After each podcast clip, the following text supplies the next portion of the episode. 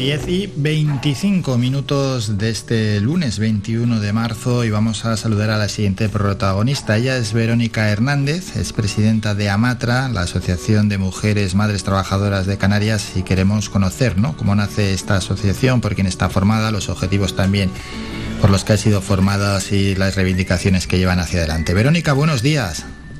Hola, buenos días. Bueno, ¿cómo nace esta nueva asociación, AMATRA? Pues nace porque la necesidad que teníamos las mujeres madres trabajadoras de crear un punto de encuentro y un, y un altavoz ¿no? para, para llegar a, a pues, las administraciones públicas y a las empresas era, era algo fundamental. Entonces, yo, que soy mamá, que tengo eh, un niño ahora mismo de tres años y una niña de siete, y soy autónoma, eh, vi que, que, algo había que hacer y que necesitábamos apoyarnos, ¿no? Porque el sentir siempre era el mismo. Hmm, y es que hay que seguir alzando la voz. Sí, siempre, siempre, y sobre todo en la conciliación, que queda muchísimo por hacer todavía, pero muchísimo. Estamos muy en pañales, porque la maternidad actualmente no se valora en absoluto a nivel social, menos todavía eh, en el ámbito profesional. Mm, ahora hablamos de esa conciliación familiar para seguir presentando en cualquier caso a la Asociación de Mujeres Madres Trabajadoras de Canarias. ¿Quiénes formáis la asociación? Porque me consta que hay diferentes perfiles. Sí, eso es. Eh, ahora mismo em, está, bueno, yo soy eh, la presidenta, soy educadora social, experta en, en, igualdad de género. Tenemos también a la compañera Ruth Miranda, que es una abogada de familia, Yadili Magdalena, que es enfermera experta en crianza. Eh, tenemos también eh, eh, Isabel Artile, que es experta en comunicación, Natalia Pérez, que es trabajadora social, em, tenemos Yaisa también, que es, que es nuestra, nuestras manos en la parte administrativa. Tenemos un, equipito muy diverso profesionalmente que creo que hacemos un, un, un combo perfecto ¿no? para poder crear propuestas y, y todos los objetivos que nos, que nos planteamos. Sí, y hablando de esos objetivos, son variados. Ha salido ya en el programa eh, la conciliación familiar. Bueno, antes de nada, por si alguno no sabe muy bien qué es la conciliación familiar, vamos a intentar explicárselo, Verónica. La conciliación, pues, es intentar eh, mediar, ¿no? entre la, el ámbito profesional, familiar y también personal el poder hacer, eh, eh, poder, por ejemplo, en nuestro caso, poder eh, estar dentro del ámbito profesional sin tener, sin sentir que la crianza es un hándicap, un obstáculo, ¿no? Es lidiar con ese obstáculo. Claro que en este caso el desarrollo profesional de la madre no se vea interrumpido o no se vea cortado de raíz, porque en algunos casos, bueno, se da la situación que se reduce la jornada laboral no se reduce para nada, pero las tareas eh, al tener, en este caso, un hijo o una hija, bueno, se multiplican y llegan incluso a veces a la desesperación. O se llega al caso que tiene que dejar de trabajar la madre. Eso es. El otro día salieron datos nuevos, el 78% de las bajas, eh, bajas, excedencias, em, reducción de jornada que había en Canarias eh, tras la pandemia, el 70%, el 78% son mujeres. eso evidencia un problema y muy grave, que es que no podemos trabajar en condiciones dignas si tenemos eh, que cuidar. Claro, es que ahí está bien que pongas el caso y que pongas el porcentaje y pongas el ejemplo, porque al final cuando yo he dicho no que son las madres las que dejan de trabajar, muchos han podido pensar acto seguido, al segundo decir, ¿por qué las madres y no los padres? O decir o pensar, ¿y en qué te basas para decir eso las madres? ¿Y qué pasa con los padres?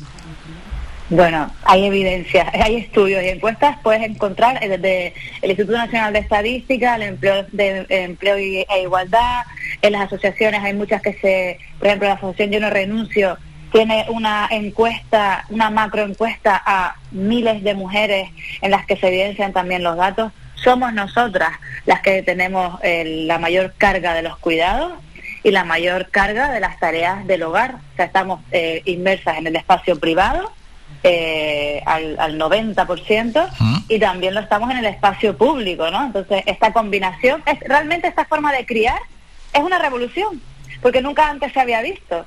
Antes las mujeres maternaban en comunidad, nosotras maternamos solas, porque no hay comunidad de, mujeres madres tampoco. Y además estamos inmersas en este espacio eh, profesional eh, como podemos, ¿no? Eh, casi a, casi a desesperada. Y en, esas tareas del hogar que ha salido ya eh, en la conversación, ¿no? Bueno, la madre hay casos en los que vive sola, ¿no? Pero en la mayoría de los casos, bueno, suele ser un padre y una madre. Mm, ¿Qué papel juega o sigue jugando el hombre en, las tareas del hogar? Em, a ver, yo, eh, evidentemente hay un avance en la corresponsabilidad, hay hombres más conscientes que se están eh, introduciendo en el, en el mundo del cuidado, que, que, le, que le toca, que le corresponde, y, pero es cierto que, que, es una minoría todavía, que nos queda muchísimo por avanzar porque eh, esto es esto es un cambio social, ¿no? De la idiosincrasia social esto se consigue a través de educación, pero es que tampoco apostamos por la educación en los centros educativos, por ejemplo. Ya, pero es que va muy, va muy despacio, eh, va muy despacio, perdón Verónica que te haya cortado, pero es que va muy despacio, un cambio que, a ver, que no es ninguna revolución, ¿eh? compartir las tareas del hogar, que es algo que se supone que, que, es lo lógico, que es lo normal. tiene que ser, claro. Sí, sí. Eh, tú piensas una cosa, cuando nosotros, eh, por ejemplo, ves a un niño jugar con muñecas, todavía tenemos el estereotipo, el prejuicio de, oh, es un niño jugando con muñecas, no, nos chirría. Hmm. Pero ese, yo, mi hijo, mi hijo juega también con las muñecas de su hermana. Que mi hijo está normalizando la paternidad. No hay que mirar más allá, está normalizando la, la paternidad. Y ojalá desde pequeñitos en la familia diéramos esa normalidad a los varones el decir, oye, pues mira, tú también puedes ser partícipe en los cuidados y permitirle jugar, a, las a, a cocinar, a cuidar, eh, y luego que avance y, también acompañe en la escuela, en los centros educativos, todas, todos estos aprendizajes y todos estos valores. Pero es que no existe. Entonces, el cambio social, si no se apuesta, no va a existir. Es verdad. Entonces nosotras, estas generaciones de madres, las que estamos ahí empujando, yo no sé si, si, no sé si lograré ver un cambio real en la conciliación, ojalá que sí. Yo lucho por por otras mujeres y por el futuro de mi hija también. Pues ojalá, ojalá lo podamos ver, ¿no? Pero en cualquier caso, eh, la sociedad o el mercado laboral, según está planteado en estos momentos, el mercado laboral está preparado para la, en este caso, para la mujer madre trabajadora.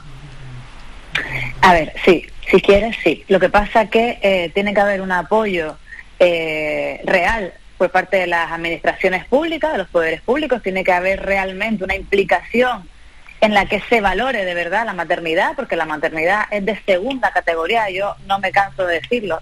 La maternidad en la actualidad es de segunda categoría y así nos lo hacen sentir constantemente. Cuando no nos olvidemos que somos el motor del mundo, que creamos que estamos favoreciendo el desarrollo de la humanidad, claro. detalle. Que no hubiésemos llegado hasta aquí tampoco, claro.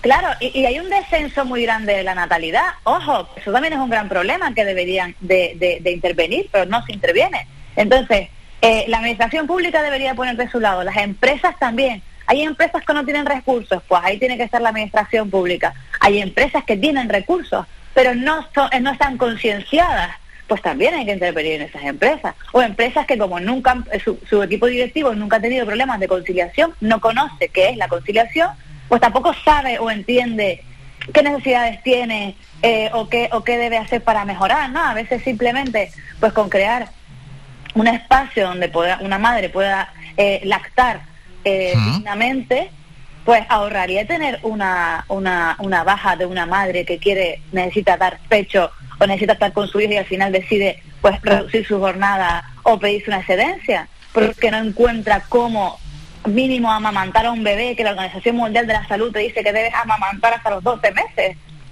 Y por ejemplo, tenemos cuatro meses. Por ejemplo, en estos sí y en estos primeros años de, de vida, ¿no? De nuestros hijos. Eh, en cuanto a las plazas en centros infantiles en nuestra comunidad, ¿cómo está? Bueno, eso es un problema. Eso es un problema muy grave y que en Canarias todavía. Eh, en Canarias tenemos la peor tasa de recursos para los para las personas dependientes y eso revierte directamente también en las mujeres porque somos responsables no somos no solo de los hijos e hijas sino de las personas dependientes y además, en las casas plazas que hay en los centros eh, públicos eh, eh, infantiles de 0 a 3 años.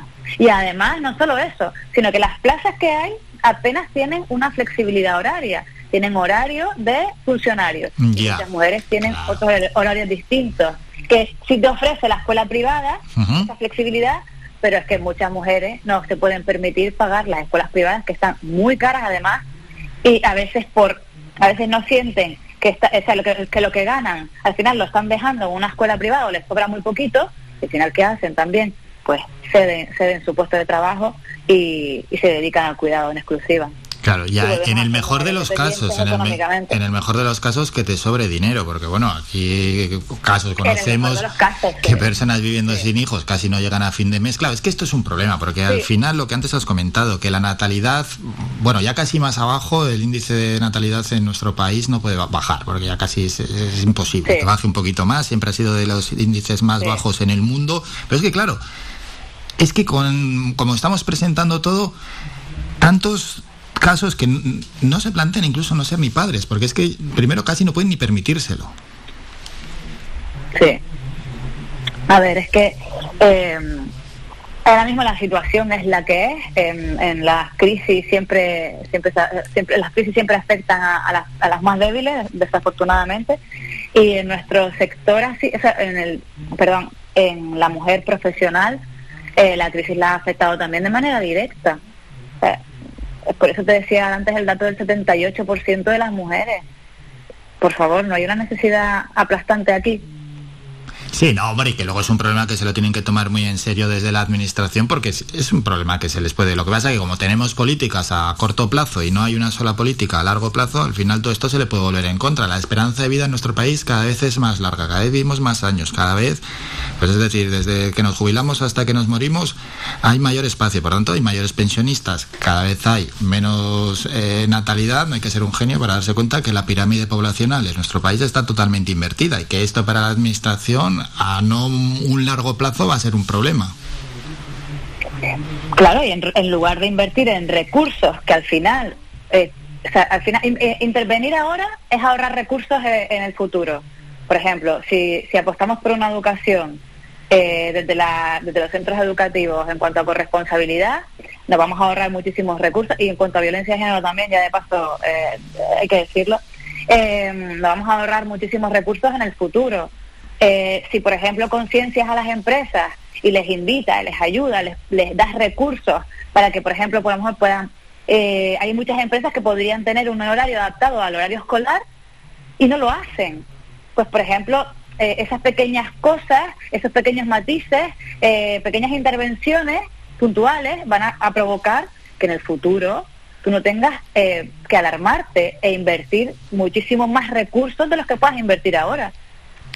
Claro, y en este caso, ya que estamos hablando de la mujer, ¿no? De mujer madre y el mercado laboral, aquí mm, se puede producir una, bueno, doble como mínimo, doble discriminación. Mujer, madre, mujer o posible madre, o mujer que sea madre, mm, en, dentro ya del ámbito laboral, puede sufre hay en casos no que, sufre esa discriminación que hay empresas directamente vamos a decirlo claramente que prefieren no contratar a una mujer que haya sido recientemente, recientemente madre o una mujer que esté en edad de ser madre. Claro, es, lo que, mm, vamos, has estado, has estado muy acertado, pero las mujeres, nosotros hemos dicho y en la presentación de Amatra fue algo que, comentamos también, eh, la doble discriminación que tenemos, ¿no? Primero, por ser mujer, con todos los hándicaps en el mundo profesional que puede tener una mujer, como el techo de cristal, el suelo rebaladizo y demás. Eh, y luego, por ser madre, es una doble discriminación. Y, es muy complicado avanzar porque eh, ¿cómo, logras tú, eh, primero, eh, eh, luchar en un mundo masculinizado profesionalmente, sobre todo en determinadas carreras? ¿Cómo logras tú avanzar en, en, un mundo profesional en ese ámbito? Y luego, ¿cómo logras tú lidiar con esas mujeres que al final también, también estás en detrimento de esas mujeres y además estás por debajo de la estructura ¿no? Eh, eh, actual. O sea que acertadísimo lo que dices, que, que esa doble discriminación es, también uno de los motivos por los que se creó Amatra. Claro, y dirá y pensar alguno, oye, yo tengo mi empresa, es el ámbito privado, yo contrato a quien quiero. Claro, y entiendo, y entiendo que a veces se, se, se, se pueda sentir que las mujeres, eh, las mujeres de cierta edad eh, podamos ser eh, una carga. Yo no, no, me gusta nada el término, pero entiendo que pueda ser así porque eh, el sistema lo ha dibujado de esta forma. Es que el sistema está estructurado de tal forma que las mujeres que queramos maternar seamos un problema. ¿Por qué? Porque nos tenemos que marchar, porque la baja por maternidad y ojo, eh, que las madres no están constantemente embarazadas ni constantemente criando, es solo una parcela pequeña de nuestra vida, pero es una parcela importante. Y que está claro en que, la es que, que perdemos más que ganamos. eh, perdemos mucho más de, la- de lo que ganamos, porque al final es lo que venimos comentando en, en esta conversación, en esta charla, que tiene que haber una conciliación clara entre el mercado laboral y la, y la mujer madre por, por todos los aspectos, además que, que nos está presentando la presidenta Sí. Matra Verónica Hernández. Y quería preguntarte también, hablando más de la asociación, hemos hablado lógicamente de los objetivos y las reivindicaciones, la propia asociación que, como nos has comentado, Verónica, es, es un canal de comunicación, claro está, también eh, da apoyo, da, da formación, me imagino, por supuesto, y, da espacio a todo esto. Sí, eh, en primer lugar, eh, nosotros queríamos queríamos tener, o sea, queríamos tener un espacio donde poder escuchar a las mujeres madres, ¿no? Y porque es que es algo que hasta ahora no se ha hecho, escuchar cuáles son las necesidades reales de las mujeres madres que quieren estar, que quieren eh, seguir formando parte de- del sistema profesional.